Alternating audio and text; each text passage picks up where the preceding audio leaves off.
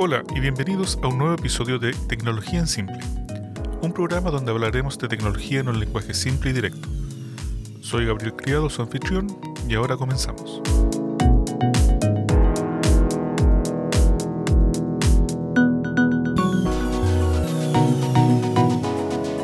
En el episodio de hoy estaré hablando sobre el sistema operativo GNU Linux.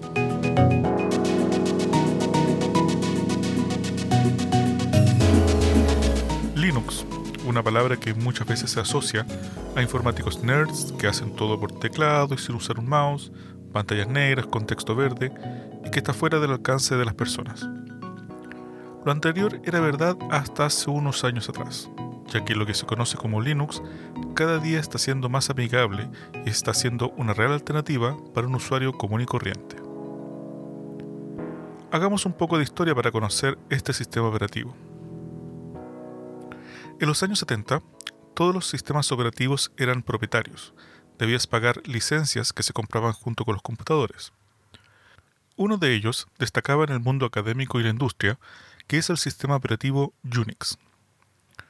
A principios de los años 80, Richard Stallman, una persona muy controvertida según el punto de vista, fundó el movimiento de software libre y también inventó el concepto de copyleft y la licencia GPL o licencia pública general se propuso crear un sistema operativo libre, en el sentido de libertad, no de gratis, y comenzó a desarrollar un sistema operativo parecido a Unix compuesto enteramente de software libre. Este sistema operativo debía tener todo lo que un usuario necesitara, y se llama GNU, que optaron como símbolo el ñu, que es un antílope que vive en África generalmente. La creación del sistema operativo comenzó y se hicieron grandes progresos. Se crearon editores de textos, compiladores, entornos de escritorio y hasta juegos de ajedrez. Pero faltaba el componente principal, que es el núcleo o kernel. Para entender este concepto, pensemos en un automóvil. Si vas a construir uno necesitas una serie de componentes y piezas para que funcione. Por ejemplo, ruedas, una carrocería, puertas, asiento, un sistema de dirección.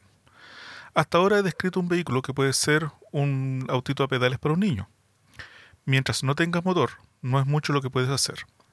Lo mismo pasaba con GNU. El núcleo es el equivalente al motor. Es el software que conversa con la máquina, con el hardware. Para esa misma época, Linus Torvalds comenzó a crear un núcleo para el sistema operativo, también basado en Unix, usando las herramientas desarrolladas por GNU y que llamó Linux. Para el año 1991 nace el sistema operativo GNU Linux, que combinaba lo creado por el proyecto GNU y el núcleo Linux. Este sistema operativo es la base de todas las distribuciones que han sido creadas con el tiempo, y se empezó a usar la palabra Linux para referirse al sistema operativo completo, aunque lo correcto es hablar de GNU Linux. Este sistema operativo fue creado bajo la licencia de software libre, este concepto lo expliqué en el episodio pasado, pero básicamente se refiere a que puedes hacer uso del software de la manera que más te acomode, puedes tener acceso al código fuente y revisar lo que hace, puedes redistribuir el software y puedes modificar el código fuente y hacer tu propia versión y distribuirla a la comunidad. Esto permitió la aparición de muchas versiones diferentes de GNU Linux y que fueron llamadas distribuciones. Entonces, cuando hablamos de distribución, nos estamos refiriendo a versiones que han sido basadas desde el sistema operativo original y que la comunidad modificó, mejoró y creó nuevas funcionalidades. Y luego dejaron disponibles estas nuevas versiones mejoradas para la misma comunidad. Esto habría sido imposible de realizar con una licencia de software propietaria, ya que la misma comunidad aporta a mejorar un software en donde la misma comunidad se beneficia. Acá comenzaron a aparecer nombres como Red Hat, Debian, Arch y tantos otros, y que a su vez han dado origen a muchas otras distribuciones como Ubuntu, que es la distribución de GNU Linux más popular, y está basada en Debian. Linux Mint, que según muchos entendidos es la mejor distribución para principiantes, está basada en Ubuntu. CentOS, la mejor distribución para servidores, está basada en Red Hat. Manjaro, que es la distribución que actualmente ocupo, y está basada en Arch y la lista sigue y sigue. Muchas de las diferencias están basadas en el tipo de software que usan para el entorno de escritorio o el administrador del repositorio de software. Algunos incluyen software propietarios para utilizar algunos hardware específicos como la Wi-Fi o las tarjetas gráficas de video. Otros te ofrecen distribuciones libres de software propietario. En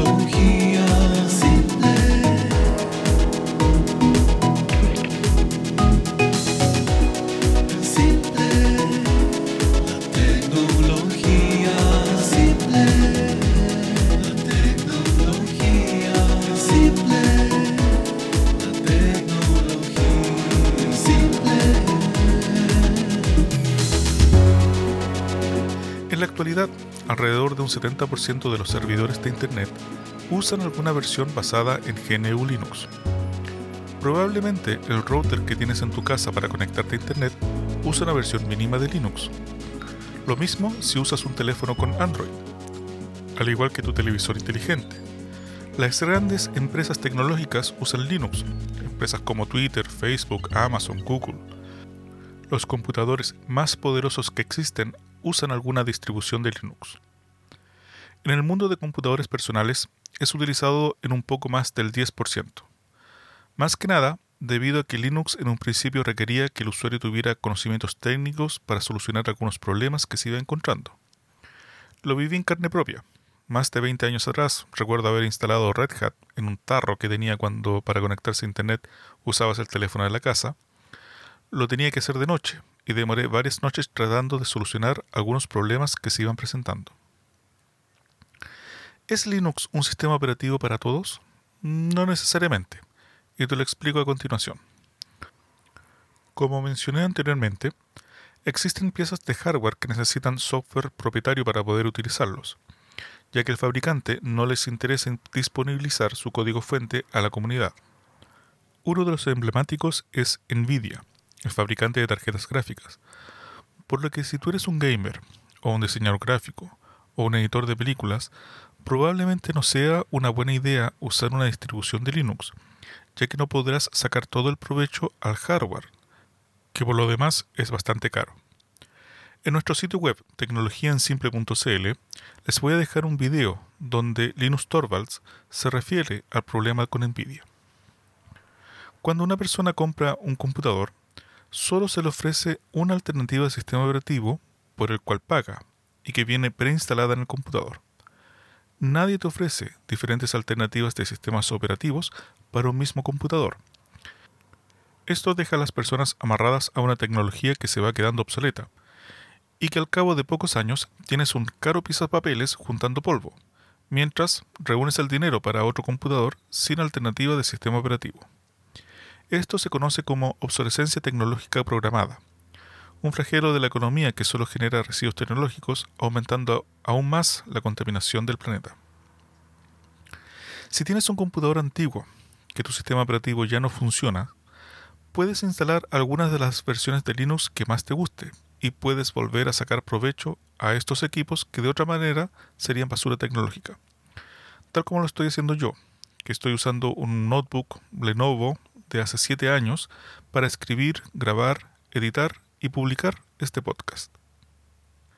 Si eres una empresa, usar una distribución de GNU Linux significa una disminución de costos de licencia de software, tanto de sistema operativo como de ofimática.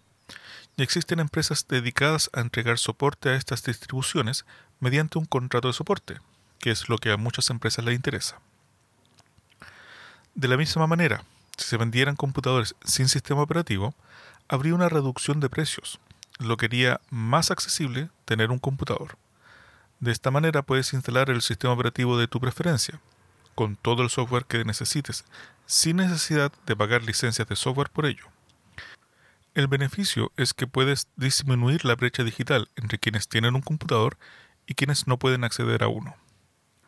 En estos momentos hay muchas comunidades y empresas que están trabajando para mejorar sus distribuciones de GNU Linux.